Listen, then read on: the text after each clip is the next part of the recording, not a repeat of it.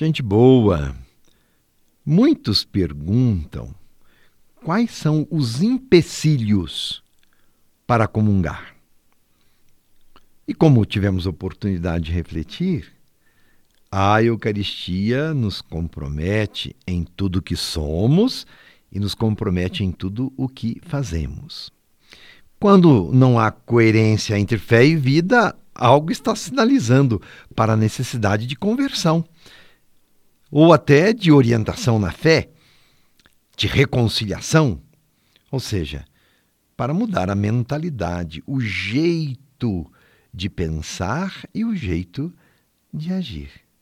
Nesse sentido, creio que são úteis algumas orientações práticas que dizem respeito à nossa disposição interior para buscar a conversão, para então nos aproximarmos da mesa da comunhão.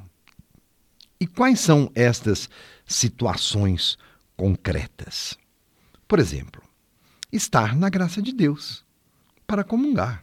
É necessário. Ou seja, estar com ausência de pecado. Agora é preciso entender bem o que é pecado. Pecado não são atos pecaminosos simplesmente, é algo muito mais radical no nosso coração.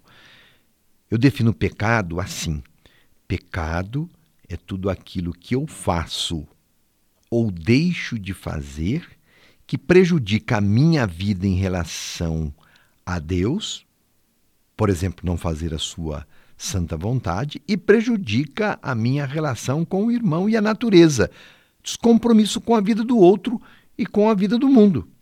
Olha aí aonde mora o pecado.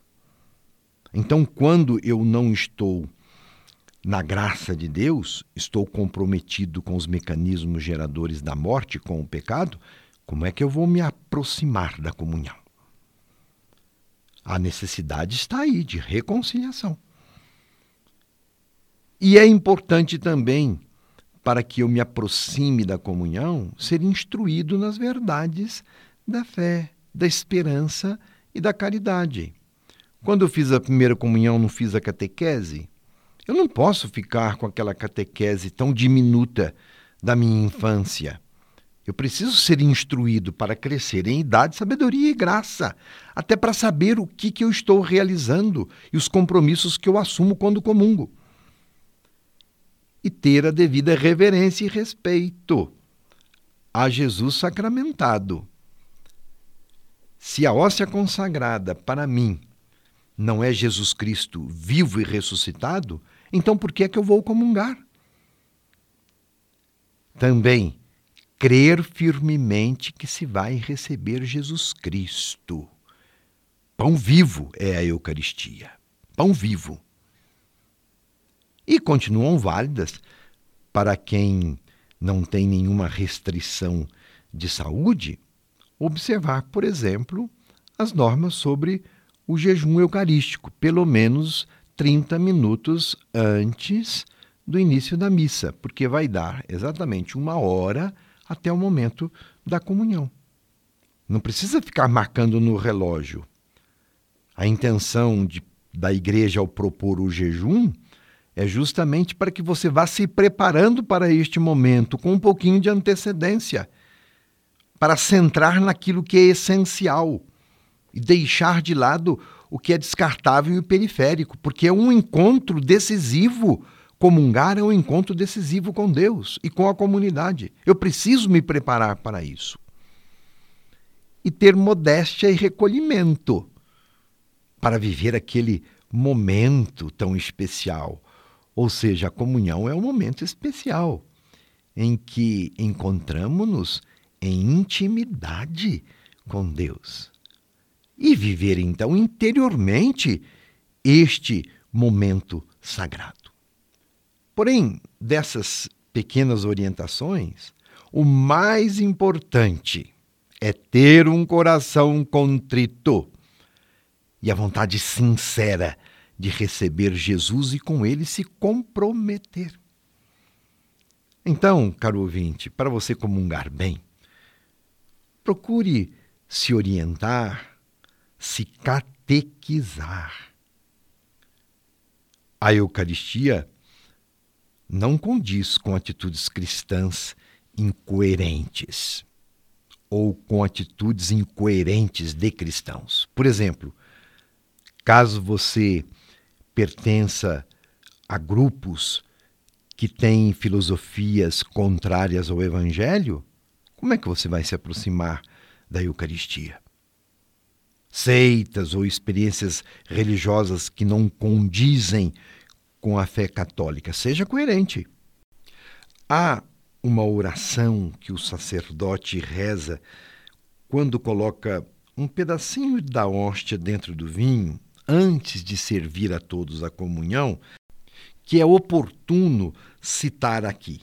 E a oração é esta: que a comunhão do corpo e do sangue de Jesus não me seja causa de juízo e condenação, mas por vossa misericórdia, ó Deus, sustento e remédio para o corpo e para a alma.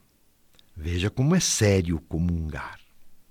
Também não é possível dar a comunhão a uma pessoa que não esteja batizada ou que rejeite a verdade integral da fé sobre o mistério eucarístico. Não comunga quem não foi batizado porque ainda não faz parte da comunidade de fé. É pelo batismo que nós iniciamos a nossa vida de fé e somos integrados à igreja. E também quem não professa a fé integral, ora, como é que vai acreditar em Jesus presente na Eucaristia? Cristo é a verdade e dá testemunho da verdade. O fato de haver empecilhos para a comunhão, não é por isso que alguém deva se sentir excluído de participar da missa aos domingos, das festas e dos preceitos. Não, participe justamente porque a liturgia é catequese em ato, para você ir se instruindo, aprendendo sobre o mistério e chegar então à condição de estar pronto para comungar. É verdade que a maneira plena de participar da missa é comungando, sim, isso é uma verdade. Mas é preciso levar em consideração que a participação na Santa Missa tem em si mesmo um valor salvífico, mesmo para quem não comunga, e constitui uma perfeita forma de oração, independente do fato da pessoa se aproximar ou não da hóstia consagrada para recebê-la. E quanto aos divorciados? Já tivemos a oportunidade de refletir em outros momentos sobre este tema, que os divorciados continuam fazendo parte da igreja. O Papa Francisco tem chamado atenção nesse sentido quando diz: é necessária uma fraterna e atenta acolhida no amor e na verdade, em direção a estas pessoas que efetivamente não estão excomungadas, não estão fora da comunhão como alguns pensam. Eles, diz o Papa, formam parte sempre da Igreja. A Igreja, caro ouvinte, não julga e nem condena ninguém. Ela é sempre mãe e por isso que cada caso precisa ser analisado e bem orientado em si mesmo. Independente da nossa situação, Todos somos filhos de um mesmo Pai, de um Pai amoroso e misericordioso. E estamos reunidos no mesmo Espírito e somos membros de um mesmo corpo. Que o encontro com Cristo Eucarístico, ou com Cristo presente na palavra, ou com Cristo presente na comunidade, nos fortaleça no caminho da santidade. Minha bênção para você e para sua família. Fique com Deus.